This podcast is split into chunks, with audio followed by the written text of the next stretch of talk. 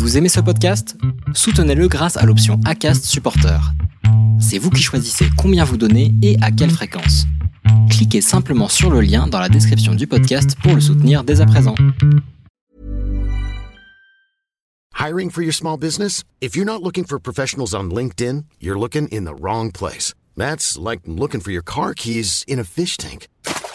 LinkedIn helps you hire professionals you can't find anywhere else, even those who aren't actively searching for a new job but might be open to the perfect role. In a given month, over 70% of LinkedIn users don't even visit other leading job sites. So start looking in the right place. With LinkedIn, you can hire professionals like a professional. Post your free job on linkedin.com slash people today. Le bleu, le fait que ça tombe, c'est raide, c'est droit, enfin, c'est mon truc et je me dis, ah, c'est ça que j'ai envie de faire, quoi. Et je vois les matières, je vois comment ça tombe, et puis je vois les coupes euh, sur, les, sur les, mes camarades de classe. Et euh, certains me voient avec des, des, trucs que je fais, parce que je vais, euh, je vais à l'école avec mes, mes, créations finalement, ouais, c'est ça. Et euh, certains me disent, waouh, la vache, c'est sympa ce que tu fais et tout, tu pourrais pas faire la même chose sur mes jeans. Et puis là, tu vois, je commence à être un peu trendy. tu vois, Et je passe du, mec les jeans troués à la, à la seconde, je, suis le mec un peu, un peu trendy. Vous vous apprêtez à écouter la première partie d'un podcast des déviations. Notre média raconte les histoires de celles et ceux qui ont changé de vie. Pour nous suivre et ne rien manquer de nos actualités, nous vous donnons rendez-vous sur notre site et nos réseaux sociaux. Abonnez-vous à notre chaîne YouTube et suivez nos podcasts sur Acast et autres plateformes de streaming. Tout de suite, un nouveau portrait, une nouvelle histoire, une nouvelle déviation. Bonjour, je m'appelle David Dao, euh, j'ai 35 ans, je suis le créateur et le fondateur de la marque Dao. David, tu es né en France, tes parents ont immigré du Vietnam, ils sont arrivés en France dans les années 80 Alors mes parents, effectivement, ils ont euh, immigré euh, en, en, en, France du Vietnam. Euh, ils sont arrivés fin des, en 78, donc fin des années 70, début des années 80. Ouais. Pourquoi ils ont quitté le Vietnam? Mes parents, ils ont quitté le Vietnam parce que, en fait, mon père a été dans l'armée du mauvais côté, perdant. Et euh, du coup, euh, ma mère, en fait, il faut savoir qu'elle est euh, aussi moitié, moitié vietnamienne, moitié française, de colon, voilà. Et du coup, bah, ils ont pu être mis en sécurité en tant que réfugiés politiques en France. Qu'est-ce qu'ils faisaient en, en Vietnam comme métier? Alors mon père, en fait, il était, avant de rejoindre l'armée, il a fait pas mal de jobs, notamment dans le, dans le, dans le bois. Il était très manuel. Et ma mère, elle était vendeuse de rue. Voilà, et elle vendait notamment des fleurs. Et ton père faisait du spectacle aussi? Mon père, effectivement, faisait du spectacle. Alors, en fait, pour comment te le décrire euh, C'est du théâtre, en fait. Euh, donc, tu es sur scène, euh, ils sont à plusieurs, ça raconte des histoires euh, plutôt euh, comiques. Souvent, c'est des hommes qui se déguisent en femmes maquillé, habillé sur scène. Et euh, donc ça raconte des histoires du Vietnam et des scénettes de la vie de, de, tous les jours. Donc là, tes parents arrivent en France, sont réfugiés politiques, ils ont ce statut euh, d'asile. Euh, Qu'est-ce qu'ils font? Ils s'installent où? Alors en fait, euh, lorsque mes parents ils arrivent en France, ils arrivent déjà à Paris. Ensuite, euh, ils font tous leurs papiers à Paris. ensuite, ils vont à Reims. là, ils s'installent quelques mois et en fait, ils trouvent euh, mon père trouve un job à, Troyes parce que euh, un de ses amis avait trouvé quelque chose. Il lui dit bah écoute viens. Et bah quand euh, tu quittes, tu t'es déraciné de ton pays et que tu arrives dans un autre pays, bah forcément tu te rapproches des personnes que tu connaissais déjà en fait. Et donc mon père a eu un, un job en fait du côté de Troyes. Et c'est là où on s'est installé, c'est là où moi je suis né jusqu'à mes 18 ans. Et ma mère s'est occupée de nous à la maison et ton père, il a un job de, de quoi et est-ce qu'il parle français? Alors mon père, euh, à la fin de sa vie, parlait euh, français toujours avec un, un accent. Ma mère, euh, pas du tout. Euh, elle comprend naturellement parce qu'à force voilà, de côtoyer des Français tout le temps, naturellement, ça, ça vient. Mais c'était pas sa langue préférée pour ma maman. Et mon père, en fait, il était travaillait pour un, un équipementier automobile. Il était sur la chaîne, il était en bout de chaîne, il mettait en fait des pièces auto dans les cartons avant expédition. Tu nais à Troyes, famille nombreuse, 8 enfants, euh, toi t'es le combien? Alors effectivement, dans ma famille, on est euh, 8, euh, 4 frères, 4 sœurs. Et moi, je suis le sixième ou le troisième en partant de la fin. Donc là, c'est à trois. Ça se passe comment? C'est quoi l'ambiance à la maison? Euh, L'ambiance à la maison, en fait, on habite dans une maison euh, qui est coincée entre euh, la ville et le quartier. Donc je connais un peu les deux, avec quartier, avec tous les, malheureusement, les stéréotypes qu'on peut avoir. Et la ville, pareil, avec tous les après de la ville. Et du coup, ce qui se passe, c'est que bah, je navigue entre ces, ces, deux eaux, tu vois. Et chez moi, on est huit, on est plutôt euh, serré. Il n'y a pas vraiment de place pour euh, parler ni pour jouer tranquillement. Donc euh, c'est vrai que j'invite pas beaucoup de potes à la maison. Je, vais, souvent chez les uns, chez les autres. Et voilà un peu comment, comment ça se passe. C'est dur parce qu'il y a des moments donnés, tu quand tu es, es 8, il n'y a que ton père qui travaille, voilà, la, la, chaudière tombe en panne, pendant quelques temps tu vas te laver à la casserole. Mais voilà, c'est des choses qui arrivent dans certaines familles. Euh, surtout que voilà, on est, on est, on est 8 et puis euh, c'était un peu système D quoi. Tu parles le vietnamien? Je parle vietnamien, ouais. Donc ça c'est la langue à la maison? Alors, ouais, alors je parle vietnamien. Naturellement, mes deux parents parlent vietnamien à la maison. Je, je parle aussi, euh, j'aurais tendance à dire, je baragouine maintenant parce que ça fait un moment que que j'ai pas parlé de manière assez poussée, on va dire. Mais ouais, voilà, effectivement, c'est surtout le vietnamien qui, qui prime chez nous. Ouais. Et ça, par rapport à, l'école, euh, sur les cours, les devoirs à la maison, c'est-à-dire que tu n'as pas de soutien? Euh, Alors, pour les cours à la maison, lorsque je. effectivement, avec euh, cette barrière de la langue, hein, on, peut, on peut dire ça comme ça, c'est quelque chose, effectivement, où moi, personnellement, je me débrouillais tout seul. Ça m'arrivait très rarement de, demander à mes frères et sœurs, parce que bah, eux aussi avaient leur devoir à faire. Et non, c'est vrai qu'on généralement on se débrouillait tout seul. Par chance, euh, bon bah, euh, je crois qu'on est plutôt bien né et que, euh, comment dirais-je, j'ai, j'ai pas eu vraiment de difficulté à l'école. apprendre le français, ce genre de choses, l'écriture, je, ne sais pas pourquoi, mais c'est comme ça, ça rentrait plutôt bien. Donc c'est vrai par chance, pour le coup, voilà, après j'ai, bon, j'adorais pas ça, mais, mais il fallait le faire et je l'ai fait, donc voilà. Tu gardes un bon souvenir de l'enfance? Euh, voilà, euh, c'est euh, dans, mon enfance, chez moi, oui. parce que jusqu'à 15-16 ans, voilà, j'ai de très bons, très, bons souvenirs. Forcément, quand on est 8 enfants, il y a un moment donné, tu t'éclates avec tes frères et sœurs qui sont plus petits, qui sont plus grands, c'est vraiment top. Parce que voilà, tu, tu là où tu n'as pas, entre guillemets, le, le privilège d'être de, que avec tes parents, de, pouvoir discuter de leur vie d'avant, de leur histoire. J'ai appris euh, très tard l'histoire de mes parents d'ailleurs. Et, du coup, ce qui se passe, c'est que forcément, il y a un moment donné où euh, bah, tu te retrouves avec tes frères et sœurs et tu lis forcément une, grande, grande complicité, c'est normal. Mais lorsque forcément euh, tu, vas à l'extérieur, l'école, l'école, la rentrée du, la rentrée de mon, au collège en sixième, tu vois, je suis tout seul, j'ai des fringues trouées on se moque un peu de moi. Donc à un moment donné, tu te dis, qu'est-ce que c'est quoi ces gens-là Qu'est-ce qu'ils me veulent? Et, du coup, c'est vrai que. Euh, et puis même, je me rappellerai toujours en maternelle, tu vois, on fait les, les, euh, les goûters, tu vois, les, goûters, lorsque c'est les, les, anniversaires. Ma mère, tu vois, les gâteaux, euh, c'était. nous, au Vietnam, il n'y a pas de dessert, tu vois. Pas, tu ramènes pas un gâteau, tu manger. Ma mère faisait que des gâteaux au beurre, un truc extra, extra chargé. Et puis après, elle ramenait, tu vois, des fruits secs pour manger au Vietnam. Et puis bah, le jour de mon, de mon anniversaire à la maternelle, je dis non, non, non, je pas envie de le faire et tout. tous mes copains disaient si, si, on va le faire, on va le faire, on va le faire. La maîtresse dit ouais, on va le faire, on va le faire. Donc David il va ramener des trucs, il va nous faire goûter des trucs du Vietnam. Et puis finalement, il n'y a aucun de tes camarades qui aime ça. Mais euh, voilà, c'est parce que juste ils n'ont pas l'habitude. Euh, mais, euh, mais après, les gamins, tu sais, c'est un peu bête à cet âge-là. Ah, j'aime pas, c'est pas bon. Non, c'est pas que tu c'est pas que c'est pas bon, c'est juste que tu connais pas. C'est pas pareil. Et euh, on t'a pas introduit à ce type de, nourriture, euh, d'art culinaire, donc euh, c'est différent. Et puis, non, le, le, la primaire, ça va, le collège, c'est difficile.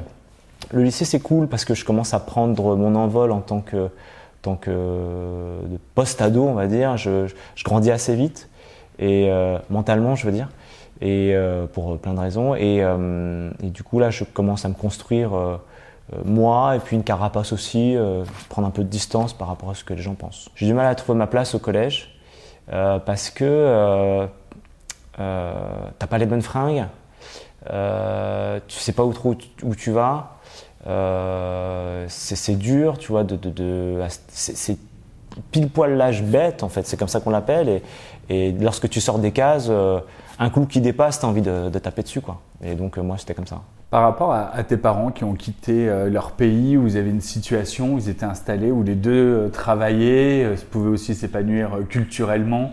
là, ils arrivent en, France, c'est tout de suite une autre ambiance, il faut s'intégrer. Il y a la différence physique, il y a la différence de, région, la, culture. Ça, ça quand tu es petit, tu en prends conscience, tu, tu, le ressens quelque part ou? Cette différence de culture entre le pays de mes parents et la France, en fait, la première fois je me suis senti différent, c'est assez tard en fait. Alors il y a eu ces épisodes bien évidemment euh, dont je viens de te parler, la maternelle et puis euh, le collège, mais la première fois, j'étais jeune en plus, je me rappelle, j'étais quand même, euh, je crois que c'était en sixième, c'est pour ça que le collège ça m'a marqué. Il y a un mec dans la rue que je connais pas et qui me, tu vois c'est des, des, termes typiquement euh, xénophobes, racistes, appelle ça comme tu as envie, bref, peu importe. Et c'est à ce moment-là, en fait, qui me renvoie, en fait, à, ma mère me disait tout le temps, faut jamais oublier qu'on a les cheveux noirs. C'est comme ça. Et, et le, mec m'a renvoyé à ma condition d'enfant d'immigré. Et euh, là, je me suis dit, euh, et j'ai, je sais pas, quand on rentre en sixième, on a 12 ans, c'est ça? 12 ans. Et, ouais, 12 ans, ouais. J'ai 12 ans, je, je me rappelle, j'ai mon sac, euh, le mec sort du, bureau de tabac, et le mec il me dit euh, Ting Chung, tu vois, un truc comme ça. Je comprends pas, tu vois, je suis tout seul, je, sais pas ce qu'il me veut ce mec-là. Et puis moi, mes parents m'ont dit Tu parles pas aux inconnus, donc euh, je trace. Et puis ça m'a trotté, tu vois, dans ma tête. Je me suis dit Pourquoi il me dit ça, lui Enfin, je, tu vois. Et puis, tu sais, mes parents, tu parles pas ce genre de choses, tu vois, à la maison, ni avec tes frères et sœurs. Puis, je, je remine ça dans ma tête et je me dis, mais pourquoi, en fait, je comprends pas je suis pareil moi que les autres, tu vois, je parle français, je parle peut-être même mieux que lui le français, tu vois. Je suis ouvert d'esprit, euh, voilà, je suis pas, pas plus bête qu'un autre, pas plus intelligent qu'un autre. Et puis, euh, pourquoi on fait ça Et puis, euh, puis une fois, deux fois, trois fois, quatre fois. Et puis là, tu dis, ah, c'est bon, ça va, quoi. Hein, tu vois, puis bah, j'ai. voilà, tu, quand tu, tu, tu à l'adolescence, tu, tu parles pas, tu, tu rentres dedans, quoi, tu vois. Et euh, moi, c'est ce que j'ai fait, pour, un moment donné, pour, me, pour me faire un peu respecter. Euh. mes parents l'ont jamais su, tu vois, mes parents l'ont jamais su. Et euh, voilà, pour te faire un peu, juste, ouais, et à un moment donné, je suis pas que où tu peux taper dessus, tu peux aussi te prendre derrière des, voilà. Donc, ça forge un caractère. Plutôt bagarreur, du coup, l'adolescence. Je, ouais, non, je, suis, je suis un faux calme, en fait. Et, et du coup, à un moment donné, tu vois, je pensant que euh, je suis une bonne patte, les gens euh, ont tendance à pousser un peu le bouchon trop loin. Et puis quand c'est trop loin, euh, ça part quoi. Voilà. Bagarreur, non, je dirais pas bagarreur, non, je je je pas, tu vois, je, je, je, connais des gens, je connais des amis qui aiment ça, mais moi c'est pas trop pas trop mon truc. Je, je, je fais ça uniquement parce que c'est le dernier recours, c'est le dernier moyen. À un moment donné, bon, tu, tu dis aux gens, tu t'arrêtes, c'est pas drôle en fait. Euh, c'est plus drôle. Euh, tu continues, bah écoute, euh, tu vas t'en prendre une.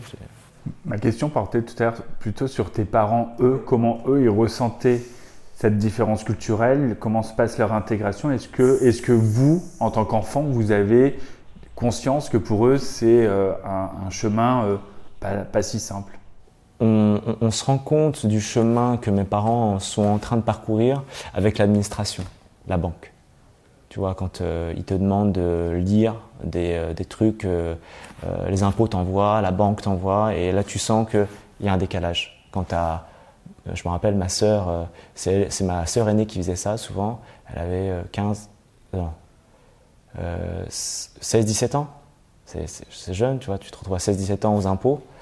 à expliquer que tes parents voilà, ils sont dans cette, cette situation-là ou à la banque dans cette situation-là, on comprend que là, il y, y, y, y, a un problème.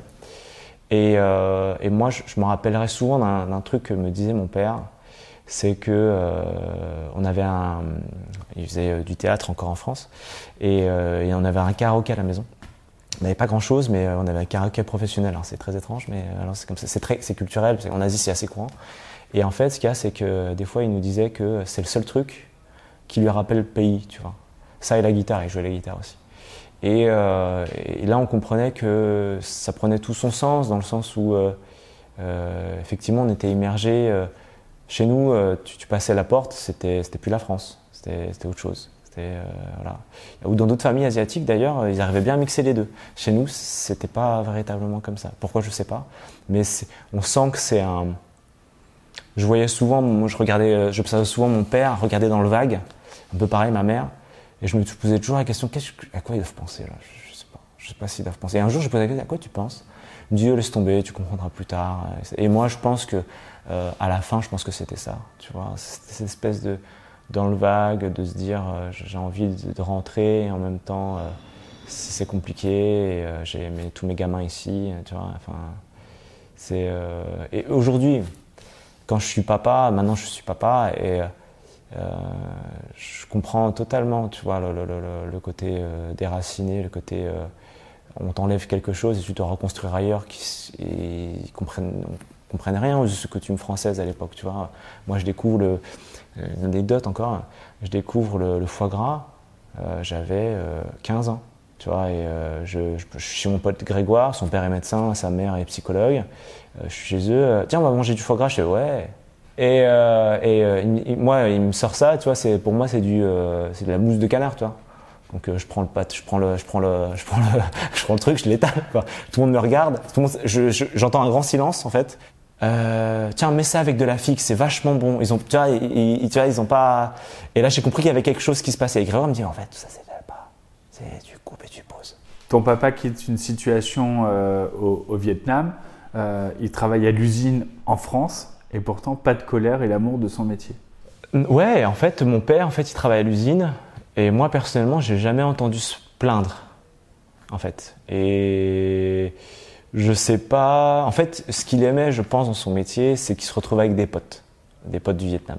Tu vois, je m'en souviens tout le temps. Euh, c'est alors quand tu vois ses potes du Vietnam, ils avaient la certains, euh, mon père, lui, il avait la tête rasée, mais certains, ils avaient pris le pli, justement, parce que c'était des permanents, tu vois, des trucs, assez folklore, hein, les, amis de mon père. Et lui était euh, très calme, toujours très posé, très sage. Et en fait, c'était juste, il avait accepté que c'était comme ça. Il avait juste accepté qu'aujourd'hui, bah, euh, voilà, j'ai pas envie de, de... Déjà, c'est difficile. J'ai pas envie d'ajouter des difficultés supplémentaires. Et euh, du coup, forcément, à un moment donné, il accepte sa condition et il s'évade en faisant. il faisait de la sculpture, il faisait, était, il faisait, beaucoup de sculptures en bois en craie, bah, le théâtre, le karaoké, ce genre de choses-là. Donc, tout ce qui pouvait être un petit peu, euh, euh, qui pouvait l'envoyer ailleurs, il, le faisait. Et puis du coup, tous ces trucs, euh, talents un peu créatifs, il les mettait au service de, son bien-être personnel. Je pense que c'était ça. Toi, à aucun moment, tu ressens de la jalousie? Dans le sens où, quand, quand, tu fais de l'art, que ce soit de la chanson, du théâtre, tu t'exprimes vachement et à côté de ça, ton père est un taiseux où il te parle jamais de ses sentiments. À aucun moment tu dis mais comment tu arrives à, là, à dégager autant d'émotions face à, du public que tu connais pas et moi ton fils tu n'étais pas capable de, de, me parler? Ben, euh, En fait par rapport à mon père euh, je pense que tout simplement j'étais le premier public. Donc tu vois ce qu'il exprime euh, à travers ce qu'il chante, à travers ce qu'il dit, à travers ce qu'il joue à la gratte, etc. Je le ressens comme quelque chose de, extrêmement positif et finalement ce que tu n'arrives pas à dire parfois par les mots euh, c'est peut-être même la même chose pour moi. Et par, par, euh, par des biais qui ne sont pas forcément les bons, bah, tu l'exprimes ailleurs. Donc, et heureusement, parce que sinon tu es, une forme de cocotte minute et j'aurais préféré, moi j'ai préféré, j'ai préféré que mon père fasse ça plutôt que d'entendre des histoires euh, glauques, tu vois, sur des parents déracinés qui à un moment donné, je sais pas, arrivent tout et n'importe quoi. mais mais c'est vrai que non, j'ai pas ressenti, j'ai jamais ressenti ça comme ça. J'étais toujours très admiratif de, de, la façon où il avait de, passer d'une chose à une autre, et une autre sans, sans trop de problèmes. Famille de 8, peu de moyens, des vêtements troués, ça veut dire euh, aussi des vêtements qu'on se repasse de frère en sœur, euh, d'aînés en plus jeunes. Euh, et, là, toi, tu vas découvrir très vite un objet formidable pour toi, la machine à coudre, alors que tu es enfant. Ouais, alors en fait, dans ma famille, comme on est 8 frères et sœurs, j'ai pas l'occasion, jeune, de porter des fringues que personne n'avait portées avant moi, neuves de préférence. Et du coup, euh, effectivement, je récupère mes, les jeans de mes frères, j'en ai deux au-dessus de moi, et je les recouds sur la machine à coudre de ma mère. Et le premier, je crois que je recouds, j'avais 11 ou 12 ans, je crois, de mémoire. Donc c'est hyper tôt, tu. Et ma mère me posait la question de savoir qu'est-ce que tu fabriques sur ma machine? Je, suis en train de faire un truc, elle me dit, tu es en train de faire n'importe quoi. J'étais en train de faire n'importe quoi. Mais euh, pour moi, c'était quelque chose de, pas vital, mais euh, c'était quelque chose, euh, je me dis, bon, allez, j'ai plus envie de porter des vêtements troués maintenant. Donc tu vois, il y a déjà une force de caractère qui se dessine. Et du coup, voilà, c'est à, cette époque-là que, je découvre les joies de la machine à coudre. Et surtout, tu rencontres une matière, le jean, et tu deviens dingue de la matière. Du coup, par rapport, à, par rapport au jean, euh, naturellement, ce qui avait le plus simple à rapiécer, c'était les jeans de mes frères. Euh, je ne saurais plus te dire pourquoi. Euh, pour moi, c'était plus simple en fait. Et je tombe vraiment amoureux de, cette matière. J'ai 14 ans. Et on habitait à Troyes à l'époque. Et il y a un magasin d'usine. Et les jeans de marque, tu vois, c'était à l'époque en euros déjà. C'était entre 30 et 60 euros. Donc pas, pas, pas grand chose. Enfin, pas grand chose. Euh, et, et, du coup, euh, je, tombe euh, raide dingue de ce truc-là. Le bleu, le fait que ça tombe, c'est raide, c'est droit, enfin, c'est mon truc. Et je me dis, ah, c'est ça que j'ai envie de faire, quoi. Et je vois les matières, je vois comment ça tombe, et puis je vois les coupes sur, les, sur les, mes camarades de classe. Et certains me voient avec des, des, des, trucs que je fais, parce que je vais, je vais à l'école avec mes, mes créations finalement, ouais, c'est ça. Et euh, certains potes disent Waouh, la vache, c'est sympa ce que tu fais et tout, tu pourrais pas faire la même chose sur mes jeans euh Et puis là, tu vois, je commence à être un peu euh, trendy. tu vois, je, voilà. et, je passe de, du, mec qui a des jeans troués à la, seconde, je, suis le mec un peu, un peu, un peu trendy. Quoi, Tu achètes ton premier jean neuf, là c'est la révélation. Tu sais que de ta vie, tu feras des pantalons et des jeans. J'achète ce premier jean et je, tombe en fait dedans et j'ai pas envie d'en ressortir. Et euh, parce que euh, voilà, c'est euh, c'est ma bouée, c'est mon c'est mon c'est mon c'est mon c'est mon truc véritablement. J'achète et après je commence je commence même tu vois au, lycée je commence même à en faire un business. Enfin, je me rappelle aller dans les dans les dans les magasins d'usine racheter des, des, des, vieux jeans des trucs à 10 balles et puis les retaper et puis les vendre à des potes tu vois.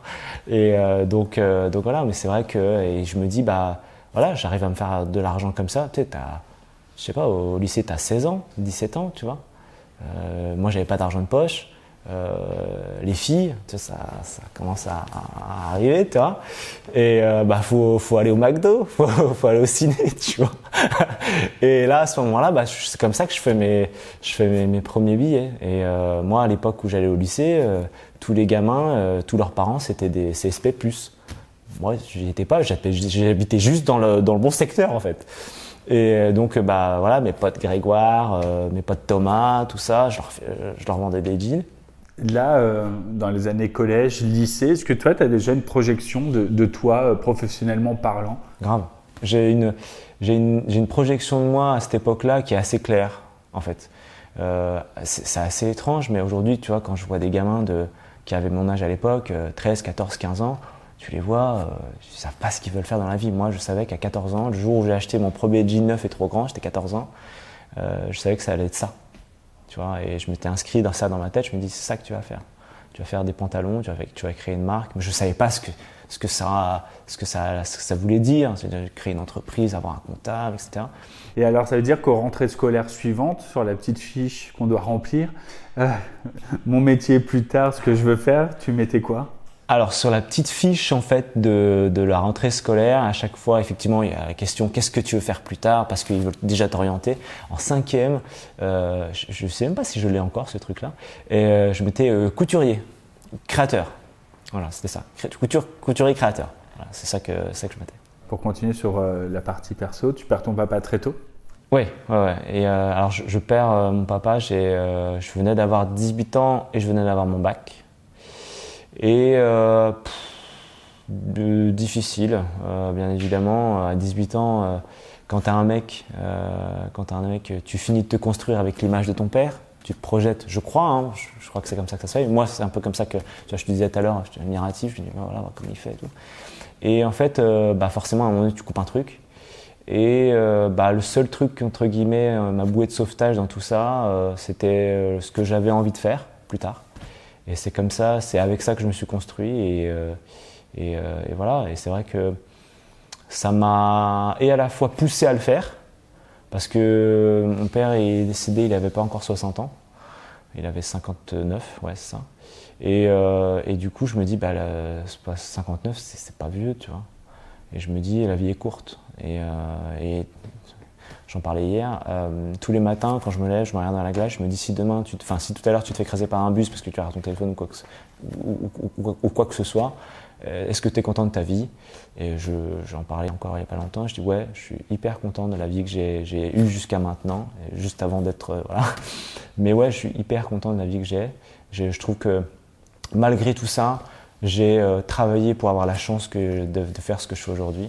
Ton papa, c'est une mort brutale. Ça veut dire, est-ce qu'à ce, moment-là, ça te fait naître aussi ce sentiment de fébrilité de la vie, que tout peut partir comme ça? Mon père, en fait, il est parti. Euh, d'abord, il est tombé malade. Donc, si tu veux, tu dis bon, mon père est encore là et, euh, j'en profite. La première chose. La deuxième chose, c'est qu'effectivement, ça s'est passé en trois semaines, même pas deux semaines, je crois, je sais plus. Et euh, c'était à, Noël, en fait. c'était juste après Noël.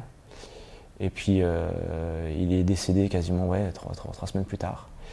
Et du coup, euh, tu, te dis effectivement, euh, mais moi je me disais avant même ça que bah ouais, ça, tient à rien en fait. En vérité, euh, tu, fais un mauvais pas, tu te retrouves dans une situation compliquée et puis boum, quoi, ça, ça tombe. Et il y a cette urgence aussi, j'avais faim tu d'y aller, d'en découdre avec la vie. Tu vois.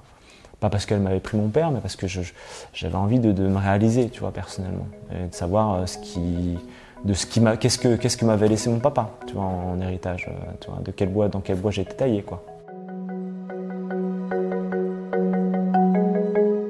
N'hésitez pas à commenter, nous écrire et partager si ce podcast vous a plu. Notre média, vous pouvez le retrouver sur lesdéviations.fr, Facebook, Instagram, LinkedIn, TikTok et YouTube.